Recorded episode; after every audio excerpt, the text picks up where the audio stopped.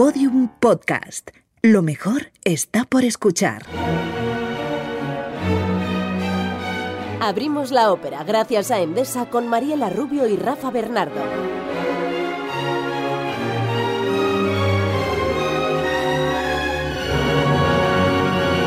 Hola, ¿qué tal? ¿Cómo estáis? Preparaos porque la ópera de hoy lo tiene todo. Sí, porque es una ópera épica, También muy lírica es grandiosa. y a la vez es íntima. Tenemos a toda la orquesta atronando. Y hay momentos en los que solo se oye un hilo de voz. Como es una ópera de Verdi, pues no puede faltar una buena guerra. Y tampoco un triángulo amoroso. Todo en un entorno inmejorable, Rafa, para contar una historia a lo grande. Sí, porque es el Egipto de los faraones. Y ya habrán adivinado, Mariela, los oyentes, Probablemente sí. que vamos a hablar de Aida. Así que vamos a dar un salto en el tiempo. Vamos a la era de las pirámides. En un momento en el que una nueva guerra entre egipcios y etíopes parece inminente. Y nos vamos a Memphis, al Palacio Real. En el que nos encontramos al general Radamés. Y está, pues, pensando en su amor. ¿Quién será?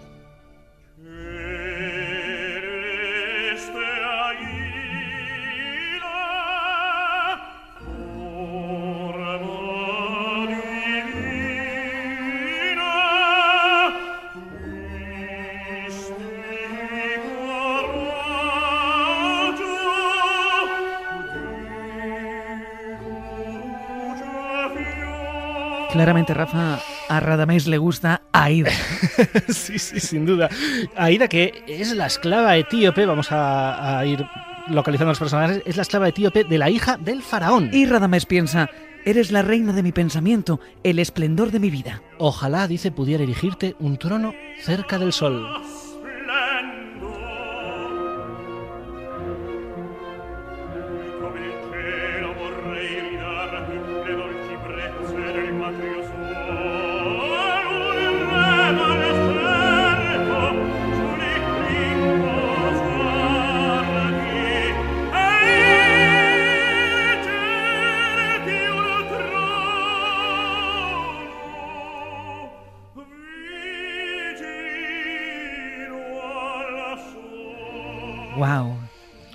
Esto es amor y, y esto es... Así se empieza una ópera, ¿eh? Eso es. Oye, pero Aida no está, no está ahí, no está escuchando lo que canta su Radamés, pero atención, que quien sí entra en esos momentos es Sí. la hija del faraón. Entra Amneris y al ver esa expresión de amor en la cara del general Radamés se dice, qué envidia me da la mujer que consigue traer esta luz a tu rostro.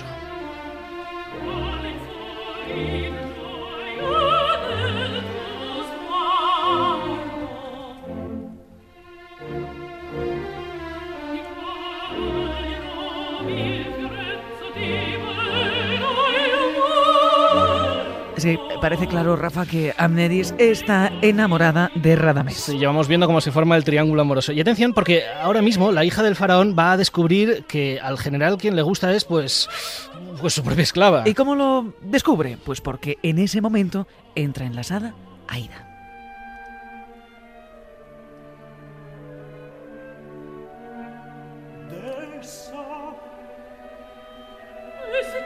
Y claro, se le nota a Radamés tanto que, que le gusta a Ida que, que la princesa Neris lo tiene clarísimo. Y aquí viene un trío de eso sensacional en el que cada personaje expresa para sí mismo, eso sí, su sentimiento. Vamos a ir primero a Amneris que dice, tiembla, esclava culpable, he descubierto tu secreto. Y a Radamés, ay de nosotros si Amneris lee en nuestros corazones nuestro amor secreto.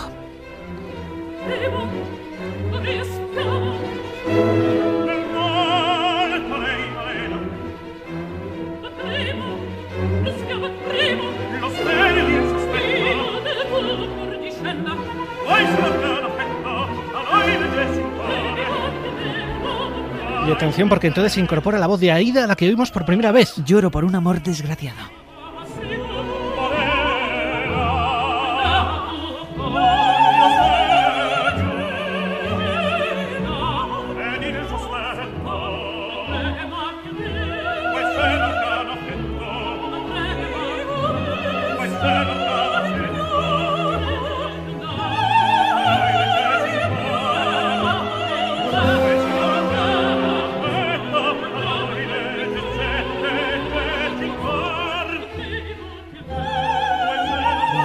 ¡Wow! ¡Qué tensión en este triángulo amoroso!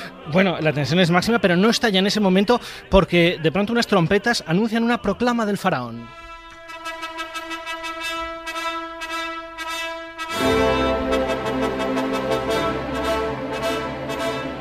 Sí, porque los etíopes han lanzado un ataque sobre suelo egipcio y se dirigen, quemando y destruyendo todo, hacia la ciudad de Tebas. Y al frente de los etíopes está su rey, el feroz guerrero Amonasro.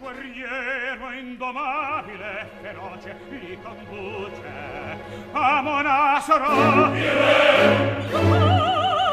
Ahí está Aida diciendo mi padre. Toma ya, así que la esclava de la hija del faraón es en realidad la princesa de Etiopía. Ahí es nada, pero atención que el faraón nombra al general que tendrá que enfrentarse con Amonasro a Radamés. Y le dicen los compatriotas a Radamés, ve contra él y vuelve vencedor.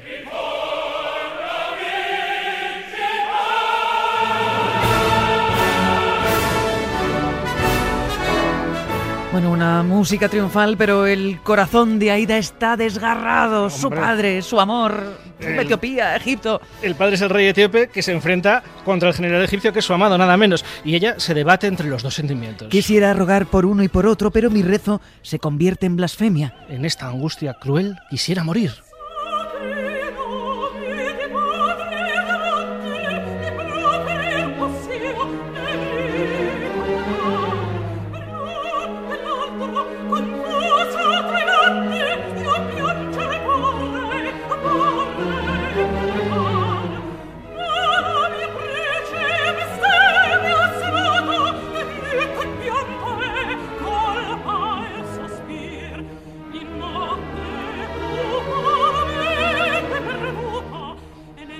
Qué dolor, qué sufrimiento el de Aida, está claro. Pero mientras Aida sufre, los egipcios sí que tienen claro a quién dedican sus plegarias. Sí, ¿eh? inmenso Dios Phta, cantan los sacerdotes. Nosotros te invocamos para que ayudes a Radamés y protejas el suelo egipcio. Inmenso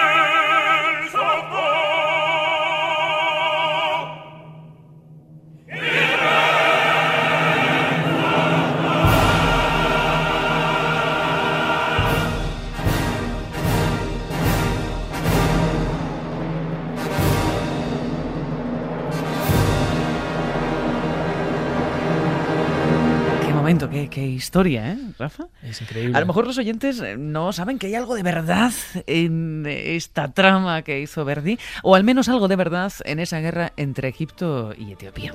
Y si no, daría un poco igual. Pero oye, fantasía poética o verdad, hemos hablado de ello con José Manuel Galán, que es egiptólogo del CSIC. Esto nos ha contado. Bueno, Egipto tiene unas, una estrecha relación con lo que se denomina Etiopía, pero que realmente corresponde al territorio de Nubia, que es el sur de Egipto y el norte de Sudán. Y tiene una, una- relación un poco ambivalente, porque por un lado la relación es muy estrecha, pero por otro Egipto, digamos, utiliza ese territorio como fuente de recursos, tanto naturales, es de donde proviene la mayoría del oro que manejan los faraones, y como humanos. De Nubia también provienen la mayoría de los mercenarios que se unen al ejército egipcio para sus guerras en Siria-Palestina, por ejemplo. Lo que es curioso en las fuentes egipcias es comprobar cómo los egipcios no discriminaban por el color de la piel, ¿no? Y de hecho, pues nubios eh, se incorporan a la sociedad egipcia con relativa normalidad y esclavas eh, nubias, como aparece en la ópera Aida, podían luego también de alguna forma asimilarse, o sus descendientes asimilarse a la sociedad egipcia normal. Es decir, que no había esa estigmatización por el color de la piel. Eso es lo que permite al protagonista de la ópera Aida enamorarse de la, de la cautiva etíope, ¿no? de Aida, y, y- y que no haya, digamos, no, no existía ese conflicto como, como hasta hace poco existía en nuestra cultura europea. Pues continuamos el relato cuando la batalla entre egipcios y etíopes ya ha tenido lugar, pero Aida todavía no sabe quién ha ganado. Sí sabe quién ha ganado Amneris, la hija del rey, que se ha dado cuenta observando la preocupación de su esclava, que no hay duda de que ama al general Radamés. Así que la interroga y la pobre Aida pues termina confesando, Rafa. Pide perdón y piedad a la hija del faraón. Le canta, lo amo profundamente, mientras que tú eres feliz y poderosa. Yo solo vivo para este amor.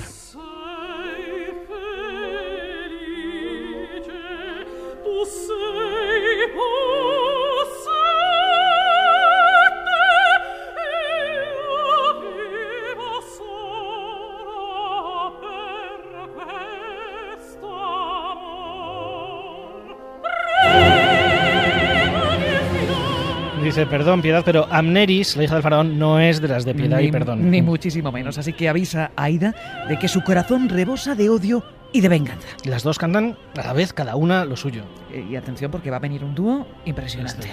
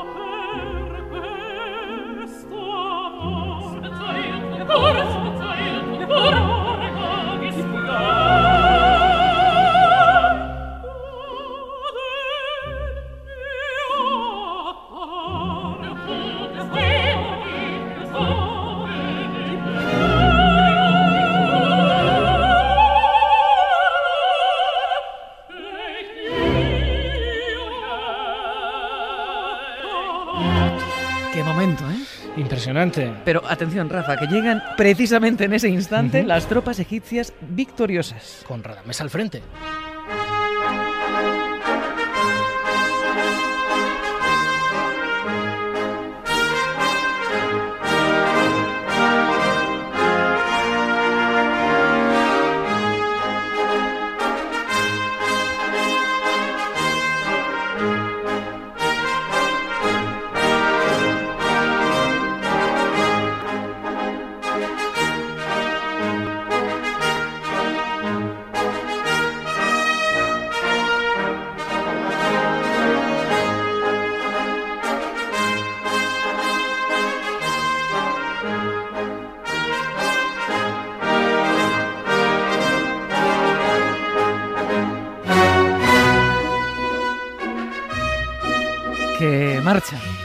Música, es que, es que- ¿qué decir? Bueno, y en esta comitiva de los vencedores egipcios no solamente van los vencedores, nuestro héroe Radamés, pero sino que también va capturado el líder vencido. Sí, el rey de los etíopes, Amonarro y Aida, se dirige corriendo hacia él. Ya no puede contenerse.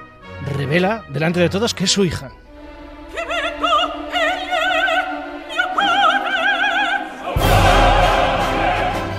Menudo shock para Radamés, que no sabía nada. Exacto. Pero ahora que se ha enterado, lo que trata de hacer es que el faraón se apiade de los cautivos y los deje libres. El faraón le va a conceder ese deseo, pero tiene otra sorpresa para él. Le da la mano de su hija, nada menos. Toma ya, de Amneris, dice el faraón, para que gobernéis juntos Egipto. La patria.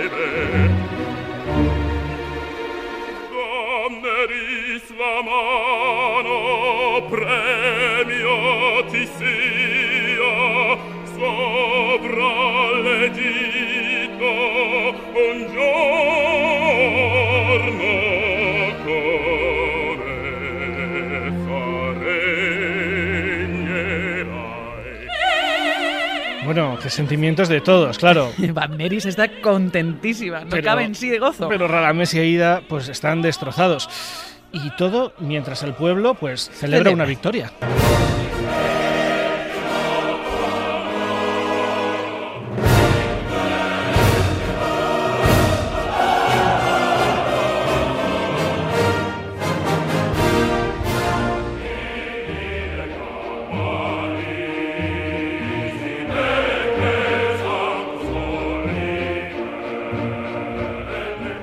Madre mía, qué coros estos de Aida, ¿eh?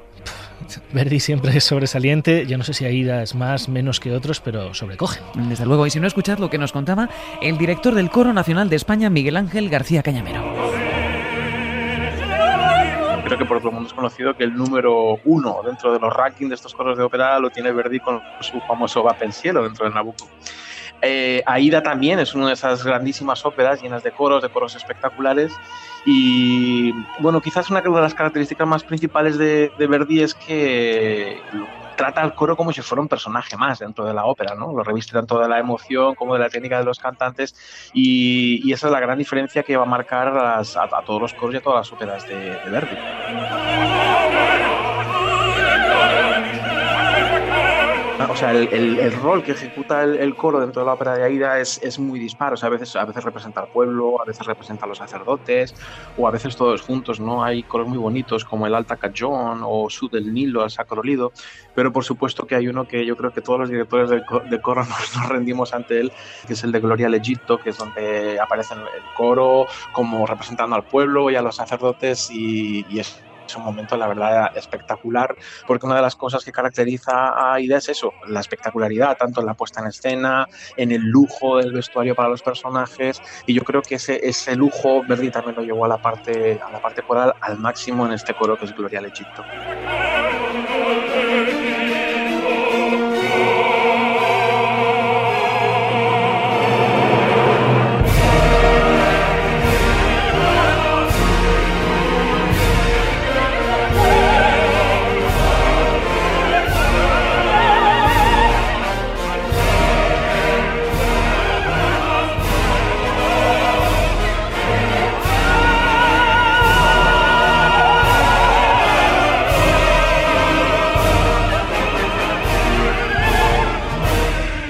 Bueno, Mariela, cuando terminan las celebraciones de la victoria egipcia sobre los etíopes, Ujú.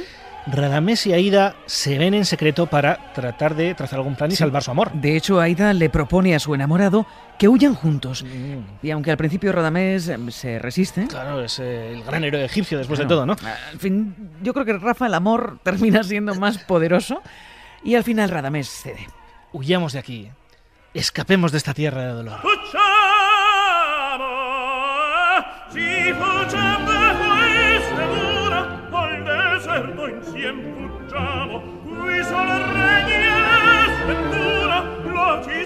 sempre un ciel d'amor i deserti interminati ma noi saremo saranno su noi astri brillanti di più limpido.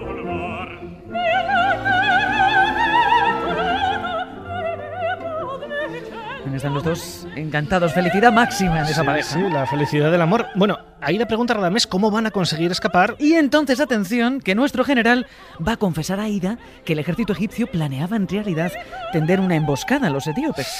Pero lo que no sabe Radamés es que Amonasro, el padre de Aida, está por ahí escuchando.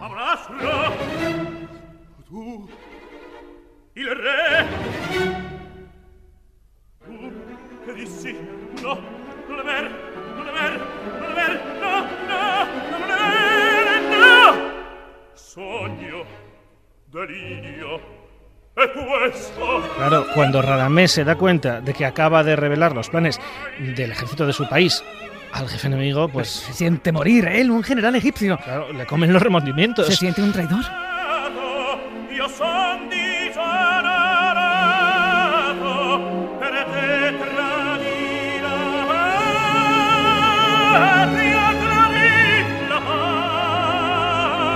Aida va a tratar de consolarlo, pero, pero él no puede evitar sentirse un traidor.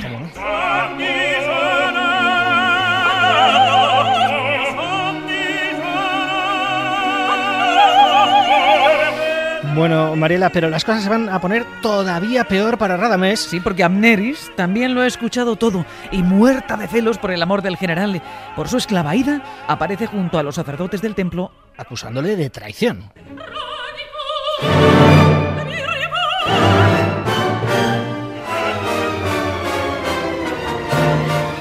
Aida y su padre en la confusión escapan, pero Radamés, devastado, decide entregarse.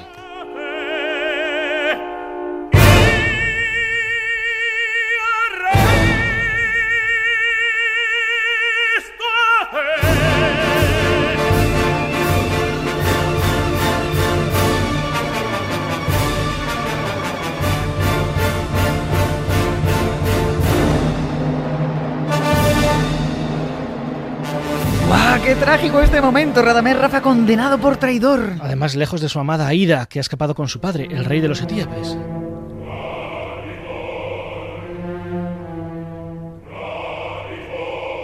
Pero ojo, Rafa, que Amneris, la hija del faraón que ha entregado a Radamés a los sacerdotes, movida por los celos, ahora Mm, empieza a arrepentirse.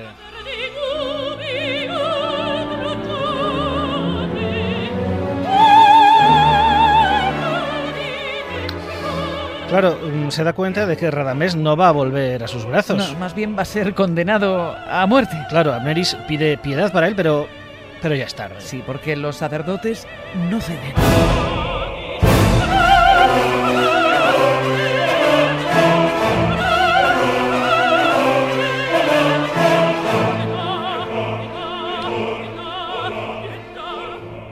Bueno, según la costumbre egipcia, Radamés es encerrado vivo en una tumba. ¿Mm? Y esa tumba tapada con una losa para siempre. Así se hacen las condenas a muerte en Egipto. Nuestro Radamés se lamenta por su suerte, pero celebra que Aida, su amada esclava, haya escapado.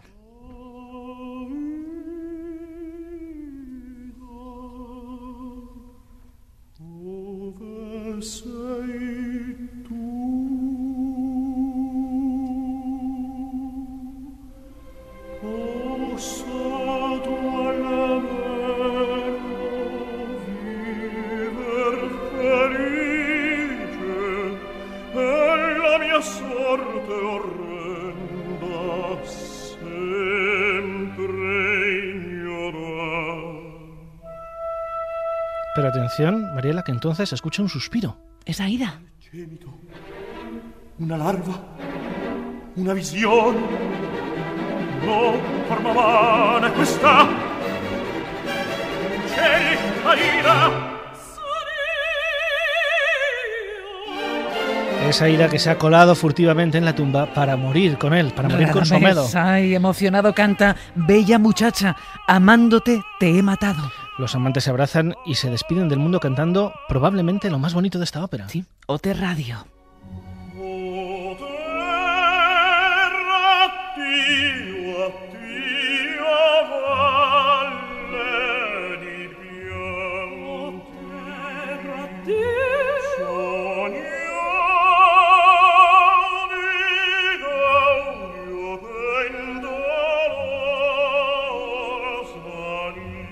Qué bonito es esto, ¿eh, Rafa? Ote adiós, adiós Valle de Lágrimas. Sueño de alegría condenado al fracaso El cielo se abre para nosotros y nuestras almas errantes vuelan hacia la luz. del día eterno.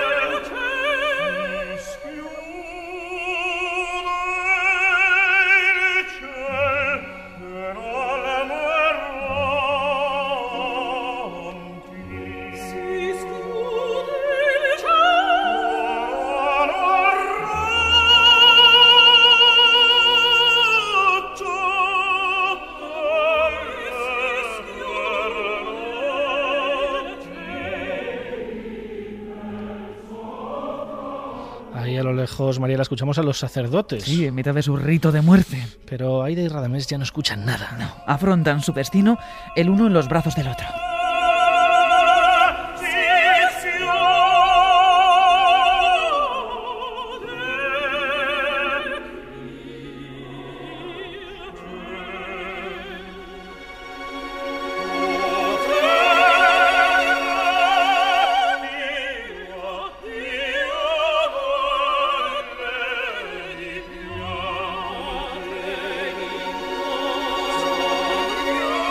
Pero acabamos de escuchar a alguien más en la escena. Sí, aunque nuestros protagonistas no la ven. Porque es la princesa Amneris que se lamenta sobre la tumba de su amado, pidiendo a la diosa Isis Que lo acoja en su seno.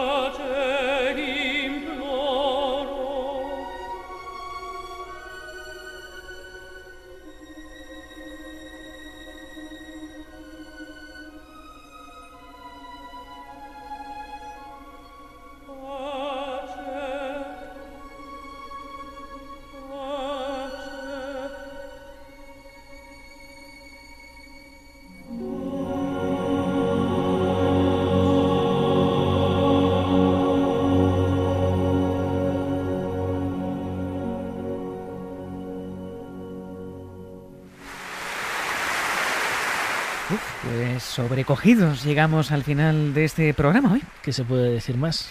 Pues casi nada. Lo dejamos aquí. Que nos vemos a la próxima. Hasta luego. Chao. En el próximo, a través de la ópera Lucía de Lammermoor de Gaetano Donizetti, visitaremos la ciudad de Edimburgo. Puedes escuchar todos los episodios y contenidos adicionales en podiumpodcast.com y en nuestra aplicación disponible para dispositivos iOS y Android. Síguenos en Twitter arroba podiumpodcast y en facebook.com barra podiumpodcast.